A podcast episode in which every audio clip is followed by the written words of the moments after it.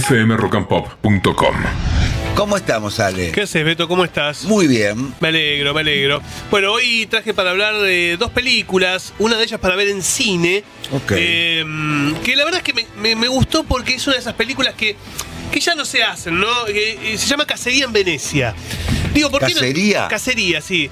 Está basada en una obra de Agatha Christie.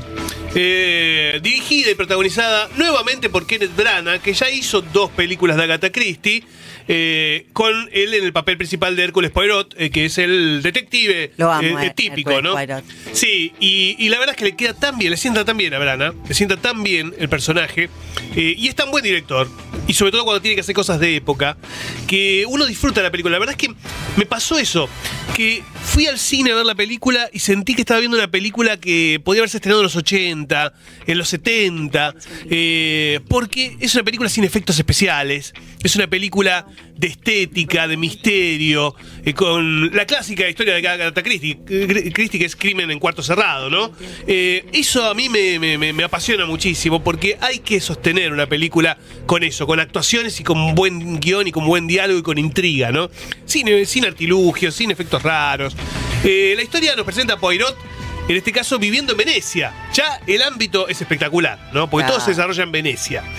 Eh, está retirado, no quiere, no quiere saber nada más de, de resolver crímenes. Y, pero claro, le llega una amiga, una amiga que es escritora, una especie de, si se quiere, alter ego de Agatha Christie, que le dice, mira, necesito que me acompañes hoy a la noche a una sesión de espiritismo en una casa, en un palacio acá en Ay, Venecia. me copa. Y él no quiere, no quiere, pero bueno, finalmente lo convence. Van, va muy incrédulo, ¿no? porque él no cree, obviamente, en mediums, espiritismo y todo eso. Eh, pero hay cosas que pasan que no, la- no le, no le encuentra explicación. No le encuentra explicación. Y por supuesto, en un momento va a haber un crimen. Y por supuesto, va a haber varios sospechosos. Eh, y de eso habla, habla la película. Y les digo, véanla, vayan a verla porque es un disfrute. Es esas cosas que uno dice, qué bueno que vine al cine a ver esto y no me quedé en casa esperándola en, en plataforma, porque se disfruta mucho en la oscuridad de un cine, ¿no? Eh, Cacería en Venecia. Las otras dos películas de Kenneth Branagh como Poirot de Agatha Christie están disponibles en Star Plus. Ah, bueno. Así que las pueden ver ahí. ¿Cómo las encuentran? Eh, Directamente ponen Agatha Christie, les va a salir.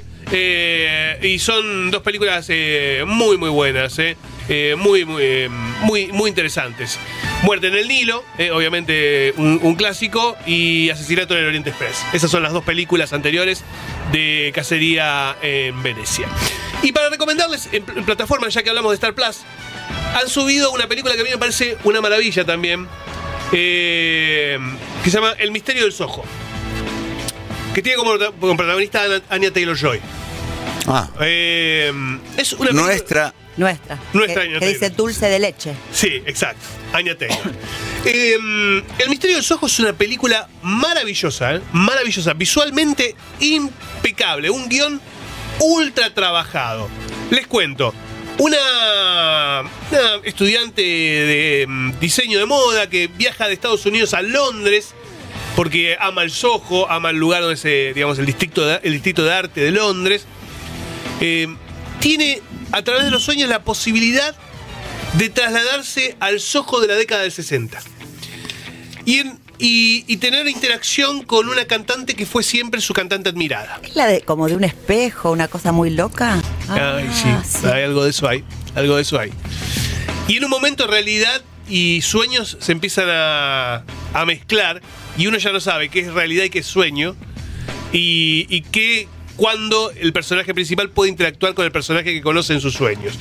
Muy onírica, muy onírica, pero es un misterio, es un misterio. También es una película policial, de un thriller, con suspenso, con vuelta de tuercas, un par de vueltas de tuercas que te van a dejar dando vueltas a vos, porque realmente tiene un guion muy trabajado. Y estéticamente es espectacular. Estéticamente es maravillosa. El vestuario, el decorado, la iluminación, las luces de neón que utiliza el director para darle ese- esos climas tan interesantes. Eh, una actuación soberbia de Anya Taylor Joy, soberbia, ¿eh? Soberbia. La van a ver y es espectacular lo que hace. Eh, así que se las recomiendo. Se llama El misterio del Soho o Última Noche en Soho. Eh, con los dos títulos la pueden encontrar. Y está disponible en Star Plus. Peliculón, peliculón, que tienen que ver de principio a fin. No se me vayan a ir en mitad de la película porque si no, no van a, no van a saber de qué trata. Si se van a mitad de película, piensan que saben de qué trata, no, no saben nada. No saben nada. Tienen que verla hasta el final porque cambia. fmrockandpop.com. Conectate.